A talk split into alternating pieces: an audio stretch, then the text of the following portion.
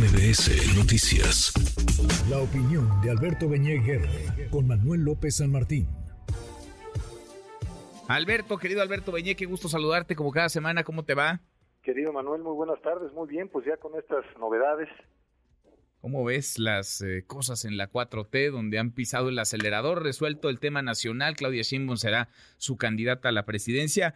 Van ahora por la definición de nueve candidaturas, ocho a gubernaturas más la jefatura de gobierno de la Ciudad de México, Alberto. Así es, han fijado las reglas básicas.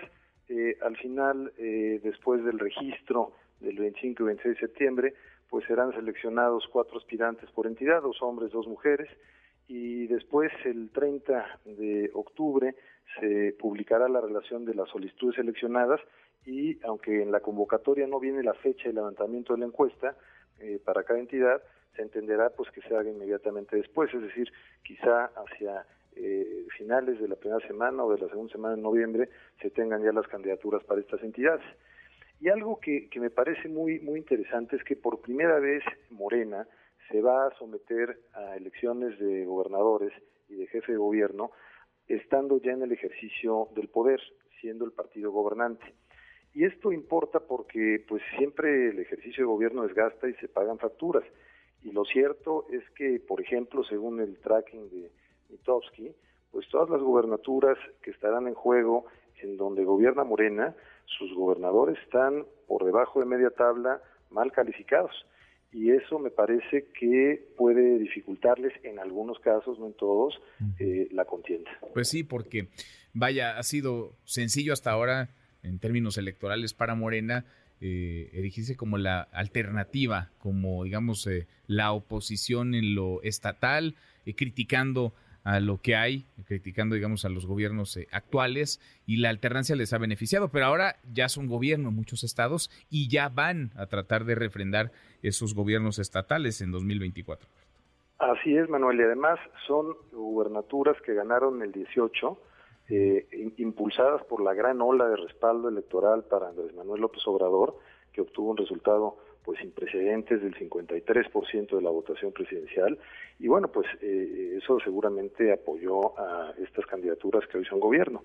Pero si uno observa con detalle pues Veracruz en el lugar 17 tenemos a Tabasco en el 21 Ciudad de México en el lugar 22 eh, a Chiapas en el lugar 25, a Puebla en el 27, a, Morelos en el 31, es decir, no están bien calificados. Sí, no, no, no va, eh, digamos, el top 10 a elecciones, al contrario, van los coleros, los del fondo de la tabla. Exactamente, y si se repite el panorama nacional de una elección más o menos binaria entre eh, la 4T y el frente opositor, en estas entidades, que parece que así será, eh, pues bueno, pues eh, se prevé que sean elecciones cerradas. Quizá hay entidades como Chiapas o Tabasco en donde literalmente la oposición pues ha, desaparecido.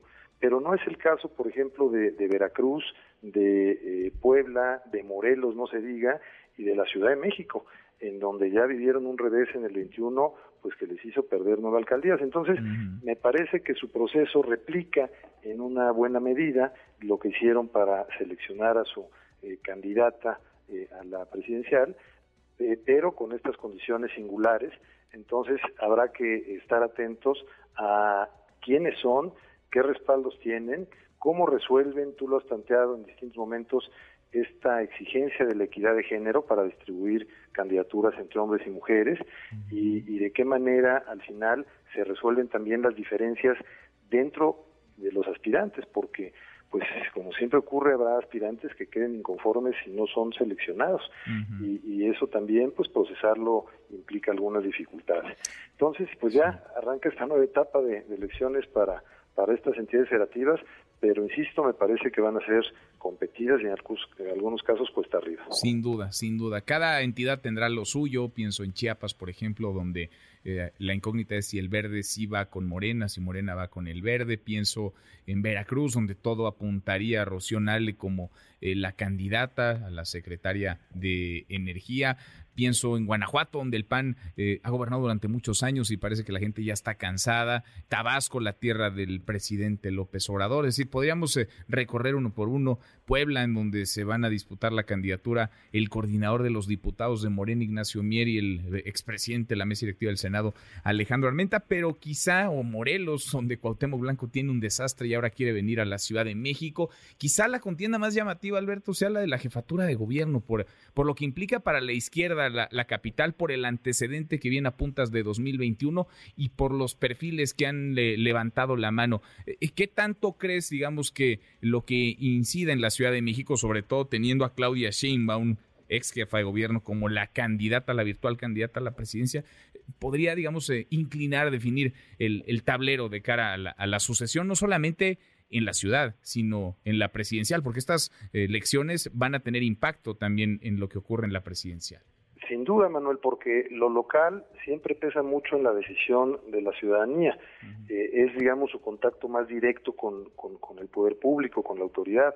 Y una buena candidatura y un buen gobierno local te pueden levantar la votación federal para la presidencial y a la inversa. Un mal gobierno y una mala candidatura te pueden representar un lastre pesado con una cosa adicional que es muy interesante. En los últimos años, en la mayoría de las elecciones para gobernadores, eh, eh, dos de cada tres casos ha perdido el partido gobernante. Es decir, la, gente busca alternancia si no calificó bien al gobierno. Entonces, eh, pues todos estos componentes van a jugar y jugará también la definición del frente opositor respecto a qué perfiles postule para estas gubernaturas y la jefatura de gobierno de la Ciudad de México, sin duda. Pues eh, lo veremos. Allá van nueve, te diría mini procesos, pero ni tan mini, son bastante grandes. Vamos a ver eh, las reglas, eh, qué márgenes les colocan y quién los respeta y quién, y quién no. Lo iremos conversando contigo. Querido Alberto, gracias como siempre. Querido Manuel, muchas gracias a ti. Buenas tardes. Gracias, muy buenas tardes. Redes sociales para que siga en contacto: Twitter, Facebook y TikTok. M. López San Martín.